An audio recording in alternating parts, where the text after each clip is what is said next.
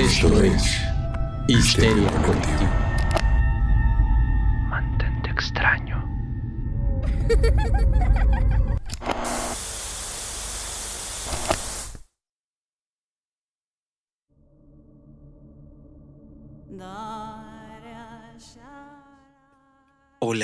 Donde sea que te encuentres, a la hora que te encuentres escuchando esto, espero que estés bien, espero que estés abrigado. Si hace calor, no, no te abrigues, te va a hacer daño.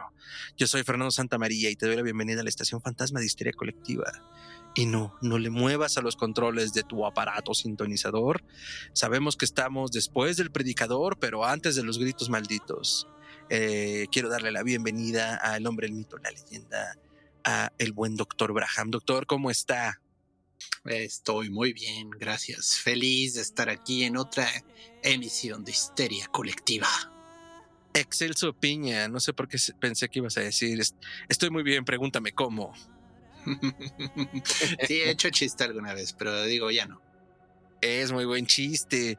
Y estamos por acá. Hoy nos falta Ricardo Medina en los controles. Se lo comió el Vortex al lado del baño. Le dijimos que dejara eso, eh, eso que tenía un color verde pero no nos hizo caso. Entonces estamos buscando en los grimorios el hechizo que nos lo devolverá y mientras tanto vamos a grabar hoy lo que hay en la caja de Pandora. Doctor, ¿qué hay en la caja de Pandora?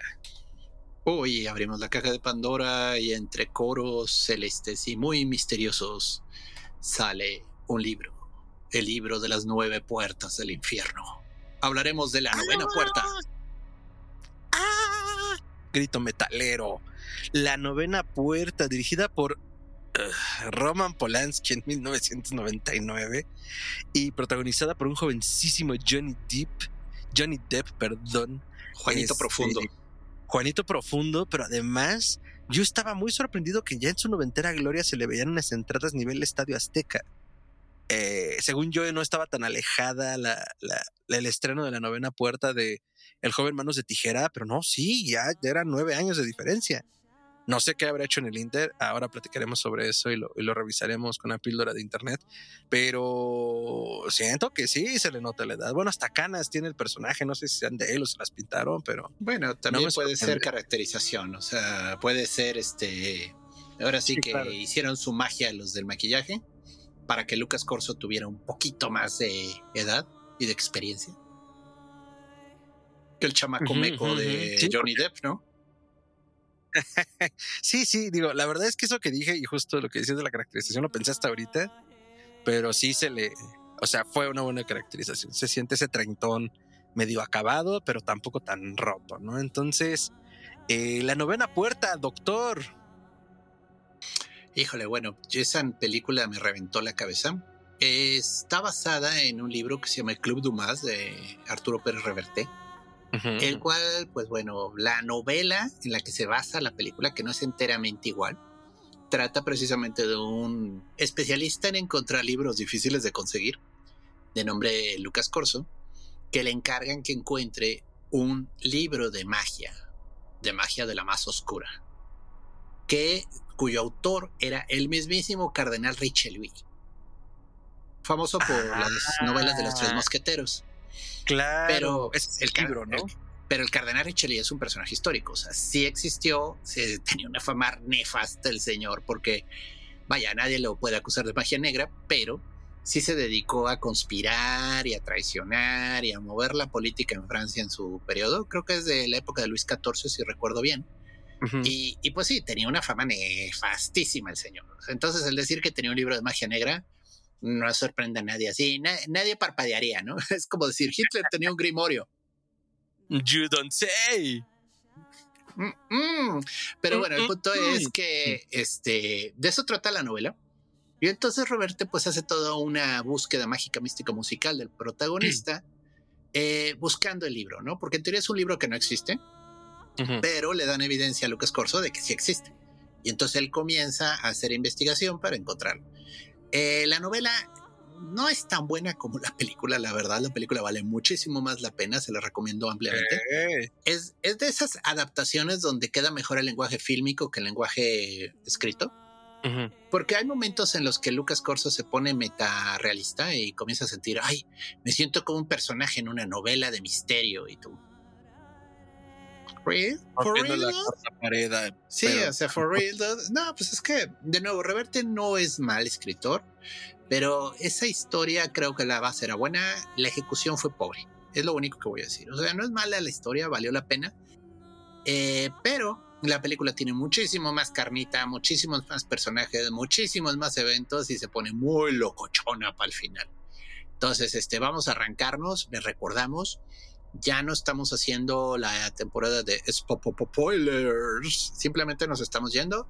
La película es vieja. O sea, la verdad tiene ya sus 30 añitos. Yo creo que si no la han visto, se les iba a escapar. Entonces, este, corran a verla si quieren, pongan pausa y nos vemos cuando regresen de haberla visto. Y los que ya la disfrutaron o no les interesa irla a ver a, ahora sí que al internet, eh, pues continuemos. Lucas Corso es este es personaje protagonizado por Johnny Depp, quien es un especialista en libros antiguos, ¿no? O sea, tiene su negocio que se dedica de embaucar viejitas de las colecciones de libros incunables de los maridos y pues digamos que es como un vil mercenario. O sea, no tiene corazón de agarrar un incunable del Quijote de la Mancha y decir, ay, te doy 10 pesos y me estoy arriesgando, ¿no? Así bien rico del precio de la historia. y lo, lo va a buscar este millonario alemán que ahorita se me va el nombre. Y le dice, señor Corso, yo sé que usted es un increíble investigador y le voy a pedir que me ayude a encontrar un libro. Y él dice, ¿qué libro es? No, pues las nueve puertas del infierno. Dice, ah. ese, libro, no existe, no es, es, falso, o sea, fueron quemados todos los este, originales. El libro fue escrito por un sacerdote dominico y fue quemado durante el periodo de la Inquisición en Italia, lo cual es un increíble not not a Giordano Bruno, si me preguntan, o sea, es como decir... Sí, no mames. Ah, sacerdote dominico quemado por la Inquisición. Bueno, en teoría este sacerdote dominico, que no es Giordano Bruno, eh, hizo este libro, el cual contiene la clave, el misterio, el secreto de secretos, para llamar a el diablo. Eh, y, pues ya sabes, llamas al diablo y el diablo te concede un deseo porque pues supongo el diablo, el diablo porque el diablo es muy buen pedo, ¿no? Sí, sí, el diablo es muy buen pedo y te concede lo que le pides. Entonces, este señor que es un millonario, putrimillonario, sería más adecuado llamarlo, o sea, que tiene todo el dinero del mundo. Pero es un académico podrido en dinero, ¿no? Sí, el libro existe. Es más, aquí está el ejemplar. Y se lo muestra, ¿no? Así como de cómo es posible, o sea, estoy viendo un unicornio, literal, o sea, un, libro que no existe, que no tiene eh, teoría, este, ninguna, o sea, no es posible y ahí estaba, ¿no? No hay razón de ser. Sí, no tiene explicación y le dice, lo que pasa es que hay otras tres copias, ¿recuerdo? ¿O son cuatro? Dos. En total son tres, él tiene una de las tres, es eh, la copia Telfer, que es la que él tiene y le han vendido porque Telfer se ahorca al principio de la película y le dice, oh, un día antes me lo vendieron. Está la copia Kessler, que es parte de una fundación y la dueña es una baronesa, que además no mames la escena de la baronesa, es como, quiero que sea mi abuelita la baronesa. Eh, y está la copia Fargas, que es de un viejito que, antiguo millonario, venido a menos, que vive solito en su casa cayéndose a pedazos. Y dice, güey, de los cuatro mil libros que tuve alguna vez en mi biblioteca personal, Quedan estos 800, que no se me hacen pocos tampoco. Y bueno, la joya de la corona es una copia de eh, Las puertas de la oscuridad. Nueve puertas de la oscuridad. Las nueve puertas de la oscuridad. Entonces, este, se lanza en una búsqueda para descubrir cómo jodidos cuál es el verdadero de los tres eh, libros. Porque además le dices, güey, hay, ajá, hay, hay tres libros, uno es auténtico. Los otros dos son falsos, pero nadie tiene los tanates para juntarse conmigo a ver cuál es el de, de veras, ¿no? Entonces, este, obviamente ha tratado de comprarlos por millonadas, pero pues los dueños son excéntricos al punto de que no quieren deshacerse del libro, ¿no? Por lo mismo, pues Depp se lanza en este, en esta búsqueda y de veras que el agujero del conejo blanco es profundo, profundo, profundo. Está cabrón. Y pues comienza a investigar. Tiene hace una parada con los hermanos Cenizo o Ceniza los hermanos Ceniza. Increíble, o sea, eso, eso se vale en la película. O sea, son unos eh, impresores de una larga, larga tradición. En Toledo, ¿no? Sí, en Toledo, que Toledo también tiene una larga, larga historia de magia, hechicería y brujería. Y hacen grandes espadas. Ajá. Allá existe la cueva de San Cipriano. Y de hecho la tradición se decía que una vez al año se abría la puerta oculta dentro de la cueva. O sea, había una puerta que no se veía más que ese día. Entrabas y había una universidad. No mames. y en Harry Potter. Pero la universidad, el director de la escuela era el diablo. Entonces uh. entrabas a la escuela y pues aprendías magia de la más oscura. ¿Hay de otra? Ah. El único problema es que de los que entraban, uno se quedaba como ofrenda al diablo. No. Entonces, entonces si entraban 10, no sabían, pero solo van a salir 9 al final del ciclo. ¿Y cómo decidían quién se quedaba, sabes? Es el que corre más. O sea, tienes que salir en chinga. Sí, aquí, en vez, aquí, en vez, de aventar el birrete para arriba, era en sus marcas listos fuera. El último me lo como. Güey, si quiero ir allí, a pesar de que me pueda comer el diablo. No, sí, existe la cueva. De hecho, es interesante porque arriba de la cueva hay una iglesia de San Cipriano. Y la reina Isabel la Católica le ordenó tapiar. Porque dijo, ¿cómo mm. chingados existe esto aquí?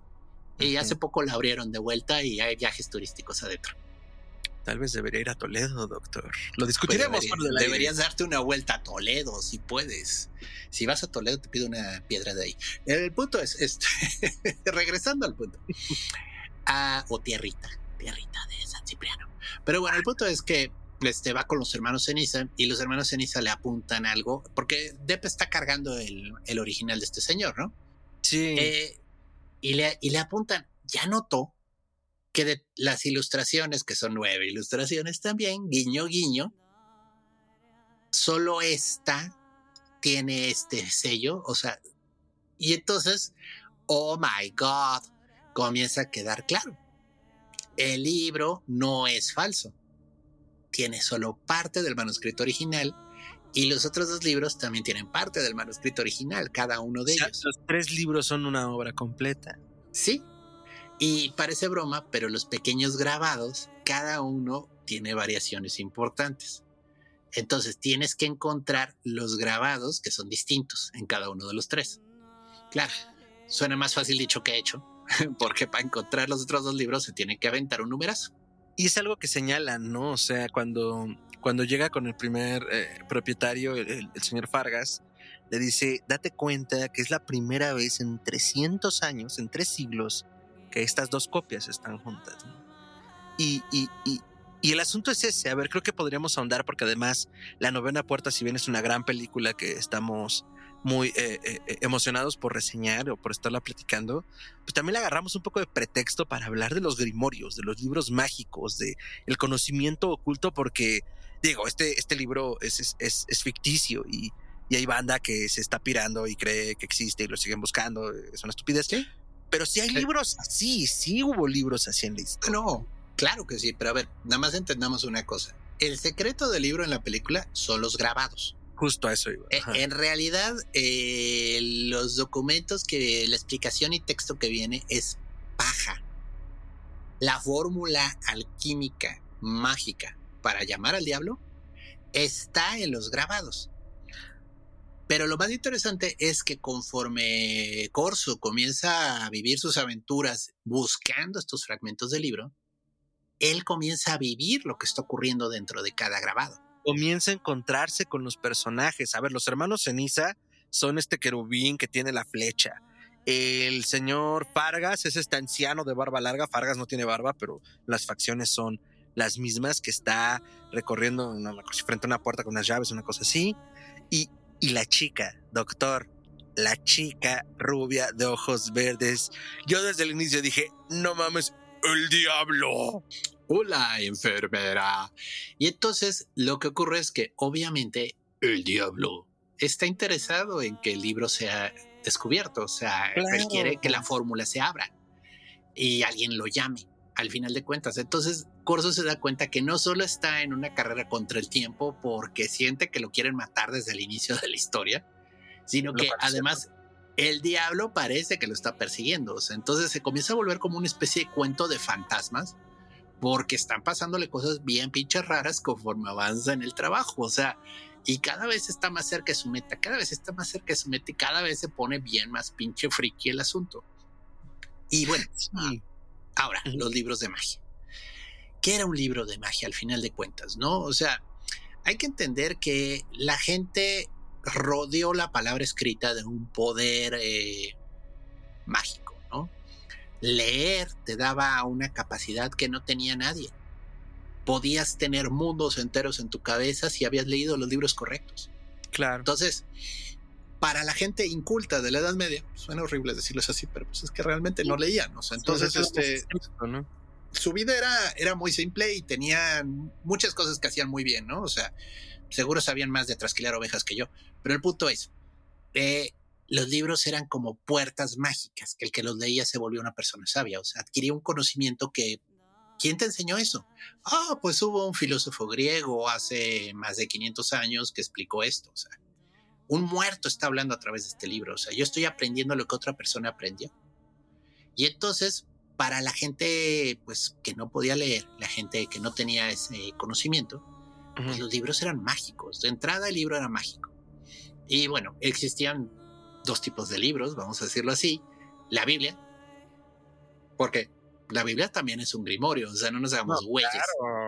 Es un libro mágico, o sea, basta con ver todas las películas de exorcismos donde están con la Biblia así, The Power of the Lord compels you, The Power of the Lord compels you, y diciendo salmos y diciendo fragmentos de diferentes libros, ¿no? Es la palabra de Dios. Entonces, este, todo el conocimiento que no era de Dios deviene un poco a pensarse que es del diablo. Y digo, es una manera muy simplista y tonta, pero los libros de magia se les comenzaron a llamar grimorios y grimorio significa gramática. Así de fácil. Y es que es bien interesante, ¿no? Porque ahorita decías, la Biblia por sí sola es como uno de los grandes grimorios, por supuesto. Y, y si les queda duda, o sea, hay grimorios que escribieron los papas. O sea, este grimorio del Papa Honorio. Será gente docta en este pedo. Uh, ¿Cómo decirlo? Pues es que iba junto con pegado. La verdad, este asunto de separar la religión y, y la vida cotidiana, yo siento, bueno, no, más que sentir es muy reciente, unos 200, 300 años tal vez, y se me hace mucho. Pero en realidad la vida religiosa y cotidiana en la cultura occidental y en otras latitudes, pues va muy pegada, ¿no? O sea, no, no, no hay una separación. Sí, entonces la palabra escrita tenía poderes mágicos. Y por lo tanto, un libro de magia se le llamaba un libro de gramática, porque grimorio es una palabra francesa que significa grimoire. E incluso oh, oh. en, oh, en inglés, este, la palabra hechizo se dice spell. Y un spell es también deletrear. Entonces la persona que sabía hechizo sabía deletrear, sabía pronunciar las palabras del modo correcto. Sabía leer y escribir, doctor. Pues sí, era mago, era, brujo, había que quemarlo. Eso explica tantas cosas. Pero del mismo modo, vaya, las letras tienen poder, o sea, las palabras tienen poder, los símbolos mágicos tienen poder, pero no solo nuestra cultura europea, latina, ¿no? Eh, si nos vemos a Asia, allá también eh, los fragmentos de escritura sagrada, los sutras, como se les llama, tienen poderes para espantar espíritus, para espantar demonios. Entonces, este, ahora sí que un pergaminito con una palabra escrita del Buda puede tener el mismo poder de expulsión que un mago así tirando relámpagos. O sea, las, las palabras también allá son veneradas. Hay muchos talismanes que simplemente son una palabra escrita en pergamino y la gente la guarda en su casa con reverencia porque ahí hay una conexión importante.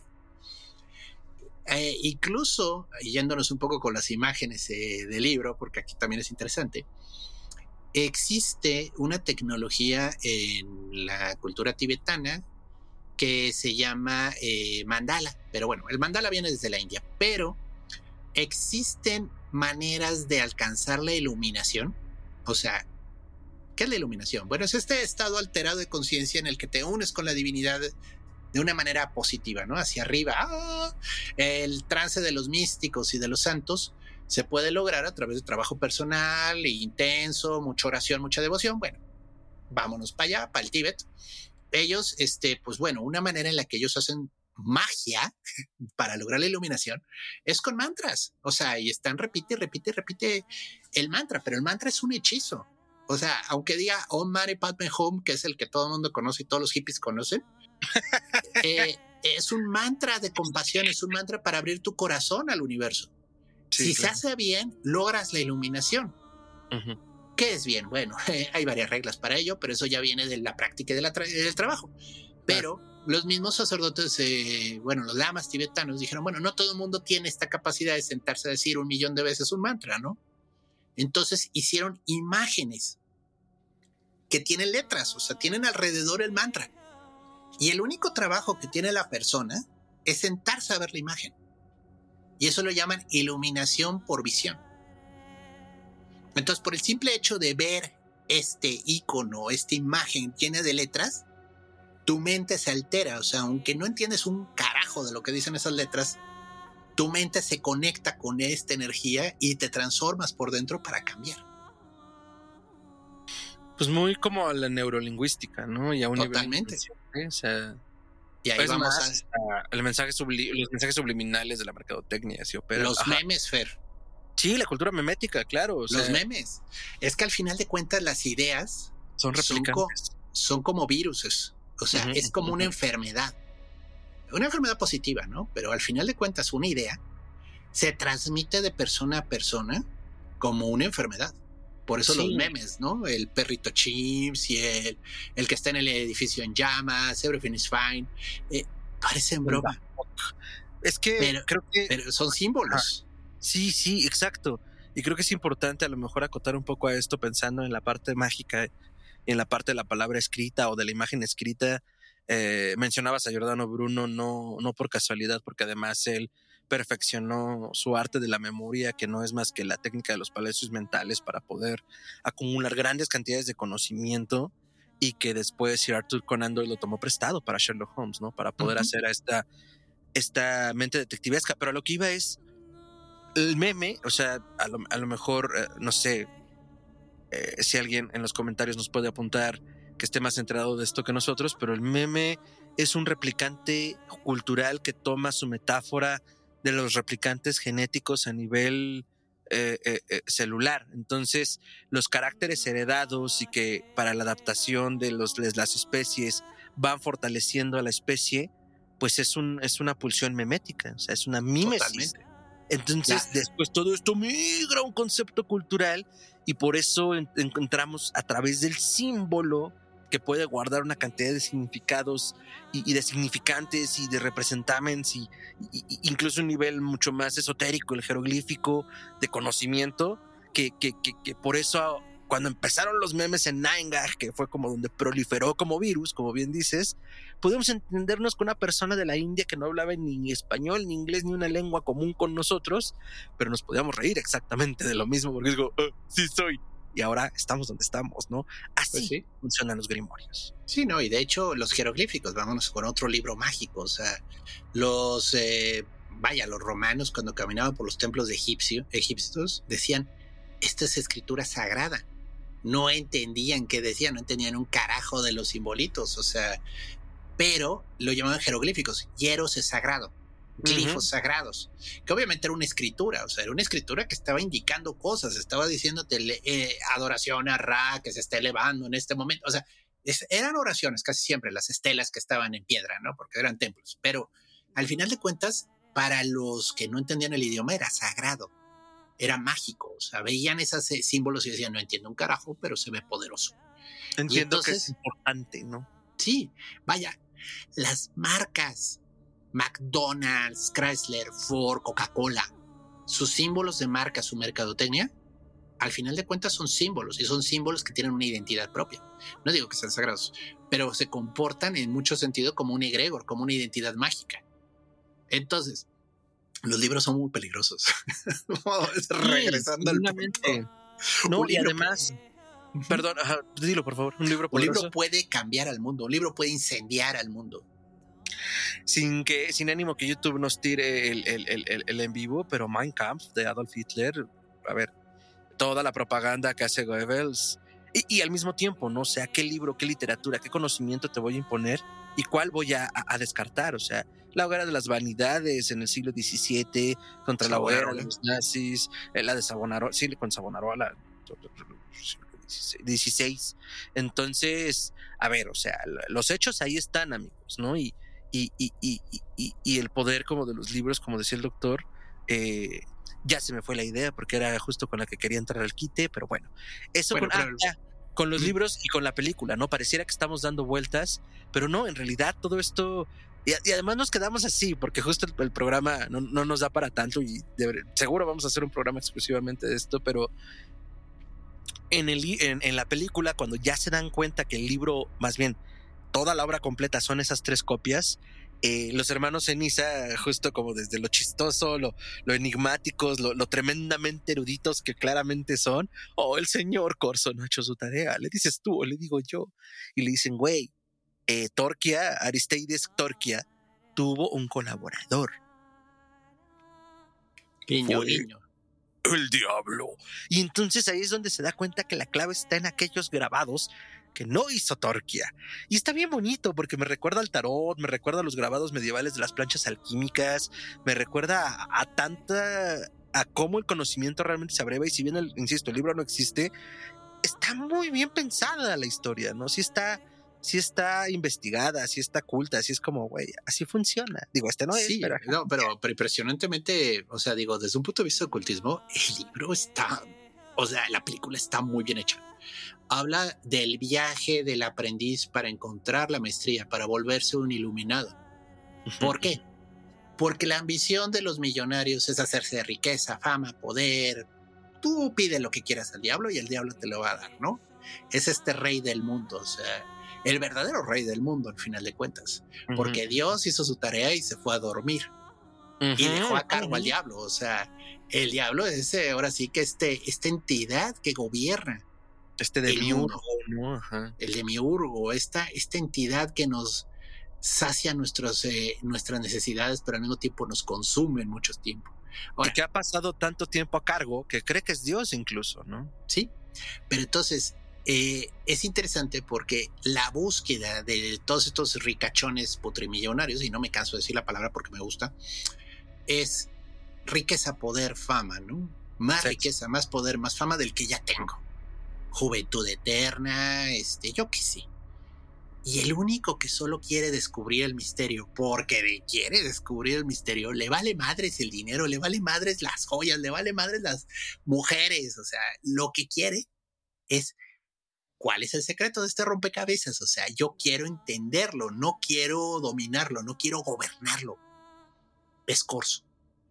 Corso es el único que entiende que la búsqueda de la iluminación y del conocimiento también se logra a través del rey del mundo. Porque el diablo es un excelente maestro. O sea, es difícil y si te falla, te come al final del curso, pero el diablo te puede revelar la realidad te puede enseñar la verdadera naturaleza de este mundo. Y, tu propia naturaleza. Eh, mencionamos a la chica rubia de ojos verdes, que es una chica que se encuentra en todas partes, que primero cree que es su empleador quien la manda, el, profesor Balkan, pero no, en realidad es una es, esta entidad que al final se revela como justo el diablo queriendo ser. Pues sabe que eventualmente va a ser liberado por alguien, ¿no? Pero le interesa que sea él y me da mucha risa porque ella lo defiende todo el tiempo y en algún momento le dice, ¿qué vas a hacer cuando entres? Pues pararme atrás de ti. Pero, pero en, en algún momento él resuelve la situación, ¿no? Se, se, agarra a cachetadas polleras con su perseguidor, porque además después descubren que ese libro lo usan en el culto, que era el bueno, y, y, que por eso la, la esposa de, de Telfer, el que se mata al inicio, y que en realidad es la que pertenece al culto y el libro es de ella, eh, está desesperada por recuperarlo, ¿no? Entonces cuando trata de recuperar Corso la copia, porque además lo amenazaron de muerte por haberla perdido, eh, se agarra cachetadas por lleras con ese güey. Y, la chica rubia sorprendida y entre divertida porque todo el tiempo lo, ve con una sonrisa condescendiente. Corso, no te creía capaz. Entonces todos esos detallitos como de, güey, o sea, date cuenta quién eres, ¿no? Y la verdad es que desde que le dijo, eh, cuando le preguntó que si era estudiante y podría así decirse, y como que justo le daba la vuelta como, pues como tú digas, fue como, no mames, este es el diablo, porque me acordé mucho de Wednesday en, en American Gods de Neil Gaiman, que es como, ¿qué día es hoy? Miércoles, me llamo miércoles. O sea, es algo que hacen los dioses y estas entidades supernaturales, ¿no? Jugar con uno de, pues lo que tú digas, güey, al final no importa, eres un mico sin pelo. Y entonces, bueno, todo esto lleva a una gran, gran conclusión, porque el último grabado es un eh, castelo, supongo, es como una fortificación, donde Balkan, ya con todos los fragmentos de las cestas eh, grabados, él trata de, de, hacer el ritual, o sea, él cree que entiende la llave, pero en realidad él no hizo nada. O sea, él no se esforzó, él no sudó, no le llovieron balas, no se le vino bajo un techo, casi lo mata. O sea, él no pasó. con el andamio, se le vino todo el perro andamio encima. Esa es Sí. una gran escena. Sí, sí, sí. Entonces, él no lo merece. No. Él está tratando de ganar el poder arrebatándolo. Y obviamente el poder lo castiga. O sea, no aparece, el diablo no se pone la cosa de finales de, de ahora sí que, de Indiana Jones. No, no pasa. Pero Balkan se autoinmola. O sea, él piensa que se está volviendo invencible, invulnerable y ni fuego me lastima. Ay, no, si me estoy quemando. Y se quema, ¿no? Y está cabrón porque los primeros 30 segundos genuinamente no lo siente porque está en una adrenalina y frenesí. Y de repente se le baja y bueno, es una bola de fuego. Sí, sí, sí. Y gran, gran momento, porque aquel que se acerca al fuego y no está listo para él, se quema. Sí, la Muy gran como- luz te va a dejar ciego, ¿no? Como Ícaro, o sea, no te acerques, no es prudente. Y ahí va y se cae el chamaco. Igual este señor, o sea, aunque era mayor de edad que Corso, era un niño, era un ingenuo, era un chamaco meco, vaya. Perrinchudo, ¿no? Y entonces, pues. Corso se queda con esta situación en la que, ¿y ahora qué? Acabo de ver que esto no lleva a nada. Y entonces encuentra al diablo y tiene esta escena en el que tienen sexo salvaje mientras está ardiendo el castelo atrás, que es una increíble escena. Porque ya que entiendes que en realidad es el diablo, eso es la boda alquímica. Está teniendo un hierogamos. Se están uniendo, o sea, se está uniendo una entidad espiritual. Literal, está Hieros compli- del vocablo griego um, sagrado. Sagrado y gamos mm, unión, matrimonio, unión. O sea, literal, o sea, digo, quien no, quien no ve, solo ve, ay, sí, al final sí se echó a la güera, ¿verdad? Qué cachondo. O sea, bueno, y a ver, todos lo pensamos, pero, pero hay más, ¿no? sí. Y entonces, este, es igual que en una de las ilustraciones en las que está, este, la, la gran prostituta del libro de las revelaciones montando a la bestia de siete cabezas con el edificio en llamas atrás. Justo pensé en Babylon, fue como, mm, Es. Babylon también. Ah, sí, sí, sí. Y de nuevo, entonces, igual y no es el diablo. Igual y es el ánima mundi. O sea, estás conectando con el alma del mundo. El mundo, sí, sí, sí. Con Pistis Sofía, o sea, la hija del verdadero Dios que cayó a la realidad, o sea, y que está tratando de liberarse de, esta, de este mundo.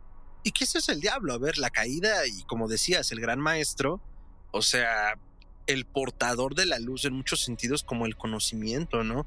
Todo Sí. eso que Dios o que los dioses o que este gran ser se ha reservado para sí, toma hombre, toma mujer, eh, eh, es para ti. Sobrevive a este mundo al que te han arrojado sin preguntarte, ¿no? O más bien por atreverte a cuestionar, por a- como yo, porque además el diablo fue eso, ¿no? Lu- Lucifer, pues, que, que- que son esas cosas semánticas que a mí me encantan y que pues medio obseso yo porque así opera mi cabeza, pues me, me encantan esos detalles, ¿no?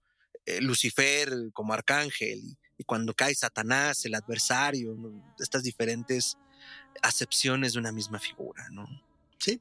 Entonces, bueno, Lucas ya, bueno, al menos se llevó, se llevó su noche de pasión con la chica. Re- regresa a Toledo y descubre que la imprenta de los hermanos Ceniza están cerrada, abandonada. Sí, Ya. Co- como ver, si eso nunca, Ajá, eso te iba a como decir, ¿tú si nunca opinas? hubiera existido. Mm, Nunca existió. no existió en el tiempo de Corso, ¿no? O sea, él llegó a un lugar vacío. ¿sí? Ahí, ahí compraron el libro y sí estaba, pero él Sí. ya no alcanzó. Y de un anaquel cae una hoja de papel con otra ilustración. Entonces, ¿qué es lo primero que te dan a entender? Lo primero es, los hermanos Ceniza son los que hicieron los tres libros. Tenían solo No uno, mames, no lo había pensado. tenían solo uno, tenían el original. Pero pues dijeron, güey, mejor diluimos el tepache y deja más, ¿no? Ah, oh, a ver, entonces perdón que te interrumpa, porque esto no lo había pensado. Los hermanos Ceniza tenían el original y el original operaba solo. Y dijeron, aguanta esta cabrón que esto esté todo junto. Vamos a dividirlo en tres el, el hechizo para que pues no, no, no esté como tan al alcance, ¿no? Por eso el, a- el querubín tiene el rostro de los hermanos ceniza. Él mismo se puso ahí. Ah, fíjate que esa no la había cachado. muy Y cuando dijo es que tuvo un ayudante, no se refería al diablo únicamente. Se refería a ellos. No mames, qué bonito. No, no lo había pensado, no, no me lo había cachado. Y entonces del anaquel cae este, una hoja de papel con la última ilustración, la décima. Y es muy importante que sea la décima. Porque el 9 no se completa, el 10 sí. So- Ajá, ajá. Es que, bueno, ahorita te digo que había entendido yo. Entonces, él ve la ilustración y es el mismo castelo, pero tiene la puerta abierta y se ve una luz. Y así termina la película. Él entrando a las ruinas del castillo y hay una luz cegadora que está ahí.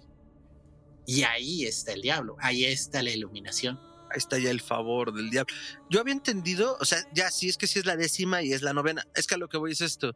Como justo las habían estado reemplazando, como esta es la de Torquia, esta es la de Lucifer, eh, era lo que había entendido al final, que porque le pregunta abiertamente a la chica, ¿por qué no le funcionó el hechizo a Balkan? Y le dice, porque la última imagen era falsa. Y le dice, ¿y dónde la encuentro? Y es cuando lo abandona en la estación, ¿no? Está en la estación de servicio y le deja la nota nada más, hermano ceniza, ¿no? Entonces, la última, la última ilustración que tiene Balkan no es la real y le entrega la real lle- llevándolo a la librería, ¿no?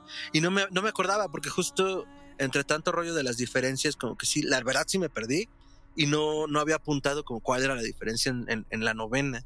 Entonces, en la novena que le entregan está abierto el castillo, ya está revelado el secreto.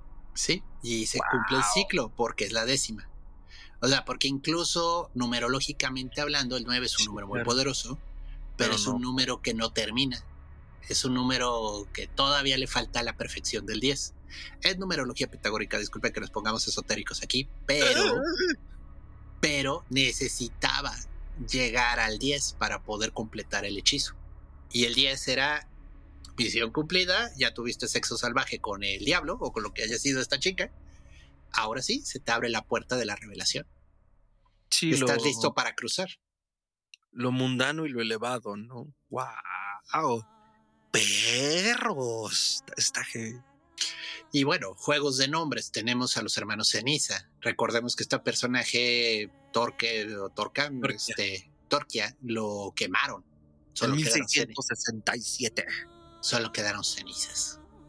O la otra explicación es el banquete de las cenizas, así se llama un libro de, De Giordano Bruno. ¿no? La cena de las cenizas, sí. La cena de las cenizas, que también, te digo, guiño, guiño a Bruno aquí en varias ocasiones. Y, y bueno, Balkan, la verdad, yo no le encontré mucha razón. Digo, es una cordillera de montañas muy importante, pero realmente no le encontré así una relación directa de... No. Pero, pues bueno, con los cenizas sí encontré Toledo, una gran ciudad mágica que de veras se ve que es increíble. Ahí la Y- cábala, la cábala floreció muy cabrón en ese lado de- del continente. También. todo el trabajo de la Escuela de Traductores de Toledo, la influencia árabe, por ahí entró el Picatrix, que es uno de los principales grimorios de magia astrológica que existen, cortesía del mundo árabe, o sea, vaya, todo, eh, Toledo fue crítico, crítico para el pensamiento europeo, o sea, Una forja cabrona de acero y de acero de damasco y de espadas. A la fecha se distingue por eso. Uy, los mazapanes de Toledo están que te cagas. Toledo es una gran ciudad. sí, me imagino. Algún día iré, pero sí, este, está la cueva de San Cipriano. Eh, dato curioso, los libros de magia negra eh, en España se les conoce como ciprianos. Ah, alguna vez ya me habías contado, sí es cierto. O sea, en general es el, el como decir Kleenex al pañuelo, Cipriano Sí. de los Grimorios. Bueno. San Cipriano, nada más como nota de pie de página, es, este, Claro. es esta leyenda como un protofausto. Era un sacerdote de los misterios antiguos y trabajaba como mago en la ciudad de Antioquía, si recuerdo bien. Ya sé, hay otro Cipriano, pero ese, es, ese sí es doctor de la iglesia, ese no. Este santo, este, bueno, este no era santo, era un brujo y le piden que, que conquiste con ah, hechizos de amor a una doncella cristiana, pero la doncella cristiana, como se persinaba cada vez que sentía un pensamiento pecaminoso, este vencía al diablo. Cipriano se frustra, se enoja, reniega, se da cuenta que la magia cristiana es más poderosa y entonces se convierte y eventualmente se vuelve obispo y eventualmente lo matan. Pero la leyenda es que quemó sus libros cuando se convirtió al cristianismo y de algún modo sobrevivió uno. Y ese es el ah. libro de magia negra de Cipriano y por eso San Cipriano está muy asociado con la magia negra y los pactos con el diablo. Claro, es santo, entonces técnicamente te ayuda para eso, ¿no? Te protege de él, te ayuda contra él. Pero este, en España los libros de magia negra eran los libros de San Cipriano y los ciprianos o ciprianillos. Incluso aquí en México, mm. en varios procesos de la Inquisición, eh, cuando le encontraban a uno un personaje, un libro de magia, un grimorio, eh, tenía un ciprianillo Ese ya no me gustó para que veas. Es curioso. Igual en el mundo nórdico, en Suecia, los libros de magia negra también se les llaman ciprianos. Mm. Curioso, ¿no? Pero bueno. Este, y Toledo es un lugar que tiene toda esta tradición de la cueva San Cipriano, la escuela de magia del diablo. Entonces, bueno, pues es un lugar cercano a la tradición de la magia negra y oscura. No quiero dejar de mencionar dos, dos cosas. Primero, Francia también, como este espacio en el que está una de las copias con la baronesa Kessler, que también su tradición de quema de brujas y de que la res es prolífica. De hecho, si no me equivoco, ahorita, ahorita se me van las fechas, pero hubo un caso muy importante en un convento donde las monjas decían haber visto al diablo y bueno. Ah, pero es la película de la de Ludón, las monjas de Ludón. Las monjas de Ludón, gracias, sí. Y la otra es que la baronesa Kessler, que es la que tiene en su posición una de las copias, no mamen, quiero que sea mi abuelita, por amor de Dios. Es una señora en silla de ruedas con todo el dinero del mundo, con una biblioteca espectacular dedicada solo a el diablo. Entonces. Es su más grande fan. Es su más grande fan porque además ella lo vio. Dice, güey, yo cuando tenía los seis años vi al diablo tan claro como lo ve usted, señor Corso, y decidí dedicar mi vida a él. Y, el diablo, Johnny te topo, ¿no? Ajá, no, pero además la señora muy, muy docta. Que, que bueno, durante el proceso de, explorar las copias se enoja con este cabrón y su ofrenda de paz es decirle, sé algo que usted no sabe. Y, todo este rollo de la, señora como tan docta, erudita, académica, que diga, estoy genuinamente sorprendida. No mames, como de, güey, parece que me lo está diciendo a mí. Amé todas las escenas de la baronesa Kessler. Sí, eh, es una película con mucho corazón. Yo no sé Polanski qué tan metido está en temas de espiritualidad, pero esta película en especial está cabrona. Está cabrona. O sea, habría que ver quién le escribió el guion. Obviamente se basaron levemente en el Club Dumas. El Club Dumas también tiene un final un poquito parecido. Este, pero al final, este, esta película lo maneja muy bien. Muy bien. Y, y sí te tiene adivinando toda la serie. O sea, está muy es un suspenso muy interesante. O sea, no estás, no sabes qué pasa. Y está muy interesante porque dices, güey, ¿quién lo está persiguiendo? ¿Es el diablo? ¿Matones? O sea, está cargando con un libro que vale millones, entonces también podría ser alguien que lo quiere robar. Sí, yo hasta incluso pensé en algún momento que el carnal, el, el, el, el guardaespaldas de la esposa de Tefler, se fue ya el nombre de la señora, era este en una de esas hasta como el Vaticano, ¿sabes? Son los buenos queriendo como casarlo y es como, güey, pues solo eres fuego cruzado, ¿no? entonces, la verdad es que a pesar de que sí tenía muy claro que la chica, porque además nunca la nombran, es la chica, eh, la chica rubia era, era, era el diablo, pues todo lo demás era como, güey, pues ¿qué, quieren? ¿Qué buscan? ¿Cómo va a terminar? Este, Balkan lo sigue, no lo sigue. Mm, sí, la verdad me tuvo... Dura dos horas, de hecho yo consideraría que yo creo que es de las primeras películas, primeras muy entre comillas, pero en el nuevo siglo que empezaron a durar más de hora y media, porque además eso fue mucho entre los noventas y los dos miles, pero no se sienten. Así te sientas y no hay manera de despegarte. De hecho, compartí un tweet donde decía es que no sé cómo tardé tanto tiempo, es una cosa bárbara y la volvería a ver, la neta. Sí, otra cosa que tiene increíble la película, digo, ya yéndonos a detalles finos, eh, la banda sonora. El, ah, el corito de la película es increíble. O sea, eh, discúlpeme, ahorita no tengo precisamente quién canta esa canción, pero qué buena está. Eh, vaya, es un coro muy etéreo, así. Oh, lo, lo, y tú, uy, esto se está poniendo macabro. Y toda la película mete en el efecto de sonido en el momento crucial. Muy buena edición de audio, muy buena música. Eh, está hecha muy bien la película, o sea, y vaya de nuevo, efectos sobrenaturales pocos, ¿eh? Así, tampoco anda volando el diablo, así. En un par de escenas nada más, cuando bajan al sótano, mi mamá me hizo notar, la vi con mi mamá porque es muy fan del cine de terror en general. ¿Le gustó? A ver, sí, le gustó mucho. Además, es fan del cine de terror, es fan de Johnny Depp, sobre todo cuando es joven. Y cuando le dije que era, lo había dirigido Polanski, quien hizo El bebé de Rosemary, pues le gustó más porque es muy fan del bebé de Rosemary. Para ella fue la fórmula perfecta, pero me hizo notar, porque le regresé en una parte cuando justo le dice que se agarra a madrazos con el guardaespaldas, eh, me dice, es que voló, la chica voló, no bajó la escalera, voló. Y, ah, ¿cómo crees? Y en otra escena más adelante baja de un balcón y ya es muy claro que, flota. Y yo, no mames, flotó. Dice, te dije en la escena anterior también. Son dos momentos bien sutiles porque es muy rápido, pero sí, o sea, la verdad es que la atención la genera a través del, del thriller, es más bien un thriller. Y, y, y, por momentos te brinca como el horror, ¿no? Y es muy... Estoy tratando de acordarme, creo que hay una escena que no recuerdo donde sí me, me, sacó un brinco y no me puedo acordar bien cuál. Pero en realidad la atención la genera el thriller, ¿no? La música, mi único detalle con la música es que había unas secuencias como cuando hay en París y otras, que las notas eran sin entrar en temas de composición, como una escala mayor. Y era más como que apuntaba hacia una música casi de comedia. ¿Sabes cómo me sonaba? Como las secuencias de transición en los cazafantasmas, cuando están como solo tonteando en una placita y así, tan, tan, tan, tan. Como que así estaba la escala, entonces a mí me desentonó. Pero la música en general muy buena. Estaba buscando ahorita la, la píldora de internet. El compositor de la banda sonora era un compositor, o es un, no, era un compositor polaco llamado Wojciech Killer, en mi mejor polaco, y tuvo una reedición en, en, vinilo en 2016. Pero sí, son, son composiciones polacas. Muy bien hecho. Muy bien hecho. Es de esos intros que dices, wow. Y de hecho viene el dato de la soprano, perdón, se llama Sumijo.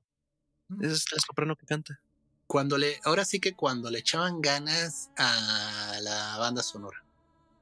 Sí, a ver, es una composición polaca, la soprano es coreana y es banda original para la película. A ver, no, no, no agarraron arreglos o cosas ya hechas, hicieron la banda sonora. Sí, es esa época de Hans Zimmer y todos esos señores que literal Alan Silvestri eh, hacían las películas para la, ahora sí que la música para la película. Sí, claro, claro. No, está, está, está cabrona, la neta. Creo que la última gran composición que tuvimos fue la del Señor de los Anillos, que también es impresionante la banda sonora del Señor de los Anillos. No vamos a entrar en esa, pero creo que fue la última película en la que realmente le echaron la casa por la ventana. Bueno, creo que algunas de las de Star Wars quieren mantener esa tónica de Williams y dicen es que necesitamos que al menos sea una buena música porque la gente identifica Star Wars con buena música, ¿no? Pero yo creo que las secuelas lo lograron. Las desafortunadas secuelas de Universo Expandido recientes.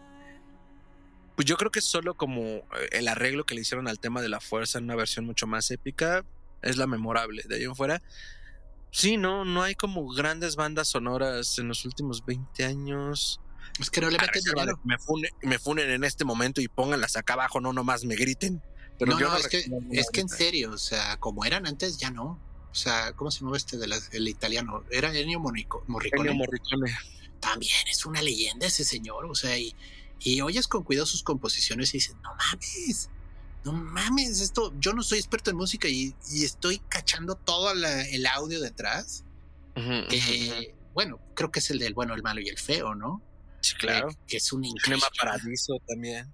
Increíble banda sonora, pero bueno, el punto es, yo la última que ubico, El Señor de los Anillos, esa también es una bestialidad. O sea, el compositor de esa, eh, todo el arreglo que le hicieron es de dar miedo. O sea, la verdad, hacía rato que no le echaban tanto dinero y ganas a una banda sonora. Esta no les voy a decir que es la mejor banda sonora de la historia, pero pertenece a esa época en la que aún una película no tan buena, tenía que tener una buena banda sonora compuesta por un director exclusivo para eso y con voces y sopranos profesionales, ¿no? O sea, donde dices, wow. Muy buena. Sí, y bueno, Roman Polanski es bien sabido que no es santo de devoción de muchos, no es el mío. Pedrazo. Exacto, por, por, por, por hijo de la fregada. Pero y además yo, yo en lo personal, eh, la forma en la que voy por la vida es que yo no puedo separar al hombre, la mujer o la persona del artista de la obra. Entonces, bueno, así como me, me repatea las pelotas, que sea la basura de persona que es, es un gran director de cine. Eso tengo que reconocerlo. Entonces la novena puerta, la verdad, para mí fue una grata sorpresa. La tengo ahí, ah, no les miento, años. Es más, si Eric Yáñez está escuchando esto, seguramente él me la recomendó y va a decir, al fin, saludos Eric Yáñez. Yo también te la recomendé en algún momento, porque es una película que no me paro de decir, es muy buena. Es que es a lo que voy, añales, y de repente, ayer, ayer, antes de grabar este programa, fue como, vaya a ver la novena puerta. Ay, doctor, hagamos ese programa. Pues sí. Entonces, eh, esa película la vi en la madrugada, en la noche del 31 de octubre y en la madrugada del 1 de noviembre de 2023. Bueno. Y me asusté además, o sea, no por la peli, sino yo estaba cotorreándola muy a gusto con mi mamá y con mi gatita, a la que ya vieron a lo largo del programa. Y de repente yo escuché, hay hojarasca fuera de mi casa de un árbol que hay, ¿no? Entonces es muy común que se mueva con el viento. Yo escuché pasos y la gata también. Entonces escucho los pasos en la hojarasca seca y como, ah, no mames. Pero en el, ay, no mames, la gata alza su carita y suben chinga quienes tengan gatos, me entenderán. Suben chinga a la ventana a asomarse y yo, no, a ver si hay algo allá afuera, El diablo. El diablo. Y la verdad tenía mucho que no me pasaba con una película así de que era tal mi tensión con la peli que pues sí me saqué de pedo, ¿no? Con algo que, que pasó en ese momento. ¿Saben cuál fue la última que recuerdo muy bien? El aro. Cuando yo vi el aro en mi casa con el aro. vez, yo la vi en el cine. No mames. pues yo me cagué porque sonó el teléfono al mismo tiempo que en una escena. Así me tocó la coincidencia y me zurré. ¿Tú la, tú la pasaste mal en el cine con esa? Había esa sincronización de teléfono con escena. Me pasó jugando Silent Hill. No mames, me zurré para adentro. O sea, hay una escena en el videojuego en el que suena el teléfono. Y en ese instante sonó el teléfono en la casa y estábamos jugando a oscuras, o sea, más, ¡ah! más brincamos, o sea. Bueno, no, este, no, el aro no me pasó, la pinche película me dejó bien traumado, este, el aro, de hecho, hace ah, rato que no veía una película que me pusiera así. Qué buena es esa escena del, de lo que viene en el videocassette, o sea, está impresionante. Y si te saca, si te, si te deja mal cuerpo, bien Sí, sí está así tipo perro andaluz, o sea, sí es así como, what the fuck, ¿qué estoy viendo? Pero bueno, este, bueno, pues mi hermano estaba en el cine, esta es anécdota graciosa, y ve a un amigo de él un poquito abajo en la sala, y el otro no lo había visto, ¿no? Entonces, nomás esperó a, a que terminara la película, y en el momento en el que ya está saliendo, le marca con el celular y y pues uh, levanto así, bueno, se vende. ¡No! ¿Y qué pasó con el amigo? pues le meto, pues, ¡ay, no mames, güey! Ya ve que es mi hermano y dice, hijo de tu, ya sabes, muy, buen, muy buen chiste. No mames, vio su oportunidad y la tomó. Una anécdota como campeón. la neta. Qué chingón. Ay, qué maravilla con este despedorre. queridos amigos, audiencia, doctor, la verdad es que es una gran película. Le dimos un poco ojo de águila. Digo, al final la reseña no se trata de contarle la película, sino de que podamos desmenuzarla y analizarla. Lo digo no porque no creo que la audiencia lo sepa, sino porque nosotros como comunicadores de lo oculto, la verdad nos ha costado con los años agarrar ese callo. Recuerdo muy bien nuestra primera reseña y creo que duró dos horas. Entonces, bueno, uno va entendiendo cómo va la cosa. Entonces la reseña trata de eso, ¿no? De poder desmenuzar en este, en este caso un tema cabrón que son los grimorios. Sí tenemos un programa de grimorios, ¿no? De la segunda temporada, si no me equivoco. Y habría que ver, o sea, pero sí creo que sí hablamos de libros de magia por arribita, o al menos hablamos de magia, porque es que, hijos, están muy ligados. Es que, no, digo, no importa, siempre se puede hacer otro, porque eh, el tema está cabrón, ¿no? Inclusive si podríamos dedicar un programa o varios programas a diferentes títulos por diferentes razones, por su importancia histórica, por su historia por sí misma de los escritores, el propio Giordano Bruno con los textos que mencionábamos. O sea, el hombre da para una película hasta de acción si quieren. Tenemos un programa de Grimorios y esto se publicó el... Ay Dios, ¿por qué no dices YouTube? Porque así son. Es el episodio 37 el 19 de abril de 2021. Entonces pueden ir a visitarlo si se quedaron con ganas de más y eventualmente haremos otro de estos programas. Doctor, sus grimorios favoritos, si fuera la novena puerta, bueno, si la novena puerta existiera, ¿con cuál otros los metería? Picatrix, definitivamente es uno que he trabajado mucho, el Heptamerón de Pedro de Habano. Y pues em, yo creo que esos son los principales. Yo lo metería con el Heptamerón y con la llave menor del Rey Salomón. Muy bien. Ah, y con el Ars Memoria de Giordano, ¿por qué, ¿por qué no? Sí, el arte de la memoria es un tema interesante. También de eso podríamos hablar, ¿eh? porque parece bobo, pero lo que hacen es impresionante. Y se ha demostrado que sí trabaja el cerebro, ¿eh? O sea, de una manera muy intuitiva. Estas personas fueron desarrollando una técnica de recordar, de memotecnia se le llama, pero la palabra es muy dominguera es una capacidad de recordar eventos, fechas, personas, lugares, caras, rostros, así de manera kilométrica y enciclopédica, eh, usando correlaciones. Y es bien raro. O sea, ya, ya que lo usas, dices, ay, sí, sí sirve, pero es así como cámara. En esta época de la inmediatez en la que pues tecleas en Google e inmediatamente te sale el dato, la gente no consideraría útil tener una gran memoria, pero en la Edad Media era indispensable. Si eras estudioso, ¿no? Yo alguna vez, no precisamente las de Giordano, pero encontré alguna vez como libros sobre cómo mejorar tu memoria y que me imagino abrevan mucho del Ars Memoria en el sentido más fundamental. Y sí te cambia, o sea, sí, sí, sí te ayuda mucho.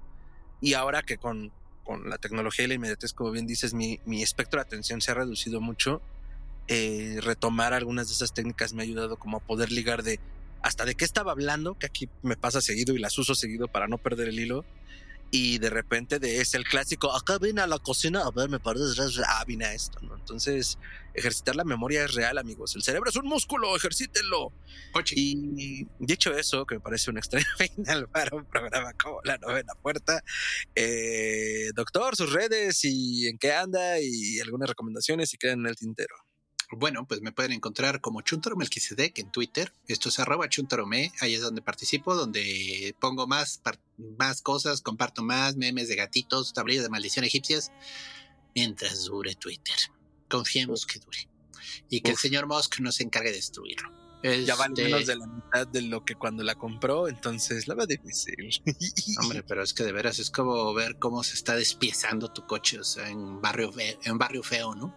Es como un payaso cayendo de un precipicio, gracioso y triste a la vez. Oye, pero bueno, el punto es, este, ahí estoy. Eh, me pueden encontrar en Facebook como Gerardo Braham, es una fanpage. Ahí sobre todo subo que las notas del programa, el siguiente episodio. Es un buen modo de manteneros en contacto. ¿Qué viene pronto? Bueno, este episodio ya está saliendo casi a fin de año, espero, gracias a la magia del tiempo y del espacio, porque es difícil predecir en qué momento saldrá un episodio nuevo de Historia Colectiva. Estamos estimando que esto va a salir más o menos a final del año 2023, dígase noviembre, dígase diciembre. Por lo mismo, este, pues ya mis proyectos van a estar en enero. En enero estoy preparando un cursito que va a estar muy interesante, que es precisamente de magia oral cómo las palabras pueden transformar tu vida. Y no estoy hablando de decreto de soy exitoso, soy exitoso, merezco abundancia, merezco abundancia. No, no, no. Es un poquito cómo el cerebro puede programarse a partir de rimas, de frases. Nos vamos a meter mucho en los cuentos de hadas, en cómo, cómo a través de estas se podía lograr este efectos. La tradición oral de los encantamientos verbales. Digo, es muy anglo, pero hay, hay antecedentes este, aquí mexicanos. De hecho, gracias a Cuthberto, que me recomendó este. Eh, pero bueno, el punto está que se va a presentar ese, ese curso, este va a ser presencial en una cafetería en la Ciudad de México que se llama Vocablos, si todo sale bien. Si los dioses son propicios, estará ese curso los fines de semana. Vayan. ¿Cuál es la idea del curso? Vamos a aprender a definir palabras con las cuales cambiamos nuestra vida.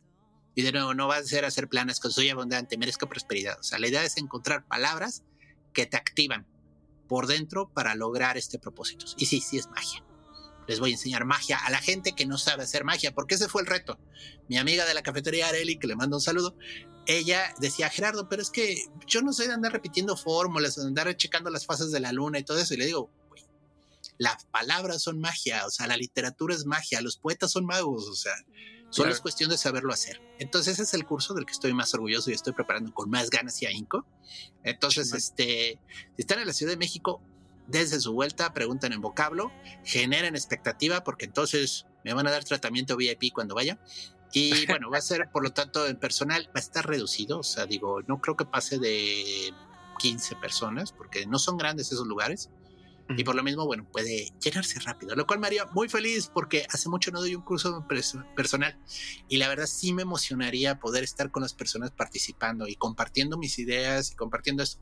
Porque bueno, aunque yo la mayoría de mis cursos los estoy dando en Zoom y de nuevo se van a abrir cursos en enero que de astrología, tarot y esas ondas que siempre eh, aprecio mucho que ustedes se inscriban, pero híjole, no sé, el Zoom es luego medio pesado, medio latoso, porque como que genera un distanciamiento con el profesor, que sí, sí recibes información, pero siento que en persona es más íntimo. En pocas palabras, prendan su cámara y respondan cuando el profesor pregunte si hay dudas. Sí, no pongan solo en nota, no, no tengo preguntas. Muy bien, doctor, excelente. Muchas gracias por estar en el micrófono morado. ¿Y tú, Fer? ¿Qué tienes en puerta? me pueden encontrar como arroba mientras con él, tiene doble al final en todas las redes. Y en puerta, si esto está saliendo cuando creo que está saliendo, no tengo la más pálida idea, pero seguro si me siguen en mis redes sociales van a ver en qué ando. Muy seguramente por ahí estaremos eh, promocionando arrancar un curso de tarot. Eh, y también eh, la enhorabuena del buen doctor. Y este, igual Armando hay unos cursos que tengan que ver con arte terror, la historia del arte del terror, y cine, apreciación cinematográfica desde el terror, la magia y el ocultismo. Entonces, atentos. Si no lo han visto en redes es porque todavía lo estoy preparando. Entonces, a ver si no me estoy poniendo el pie en el futuro. Pero bueno, en eso andamos. Debería, debería de ser un, un curso de cómo hacer un podcast y no morir en el intento. Sí, pongan en la caja si les interesa, porque yo con mucho gusto compartiré lo que hemos aprendido en, ay, cabrón, en los últimos siete años. Entonces, este, no tengo problema en que podamos armar algo así y nos organizamos un curso, queridos amixes. Entonces, pues dicho eso, Histeria Colectiva lo pueden encontrar como arroba histeria horror en todas partes, donde sea que escuchen podcast y en todas las redes sociales. Eh, déjanos sus comentarios, añadiduras, sugerencias en las cajas de comentarios o en los mensajes directos respectivos. Lento pero seguro. Amigo del ocultismo francés, estamos cada vez más cerca. Entonces, eh, no se den por vencidos que nosotros no lo haremos. Eh, y pues nada, eh, a la hora que estén escuchando esto y donde sea que estén, les deseamos buenos días, buenas tardes, buenas noches y hasta entonces. la puerta.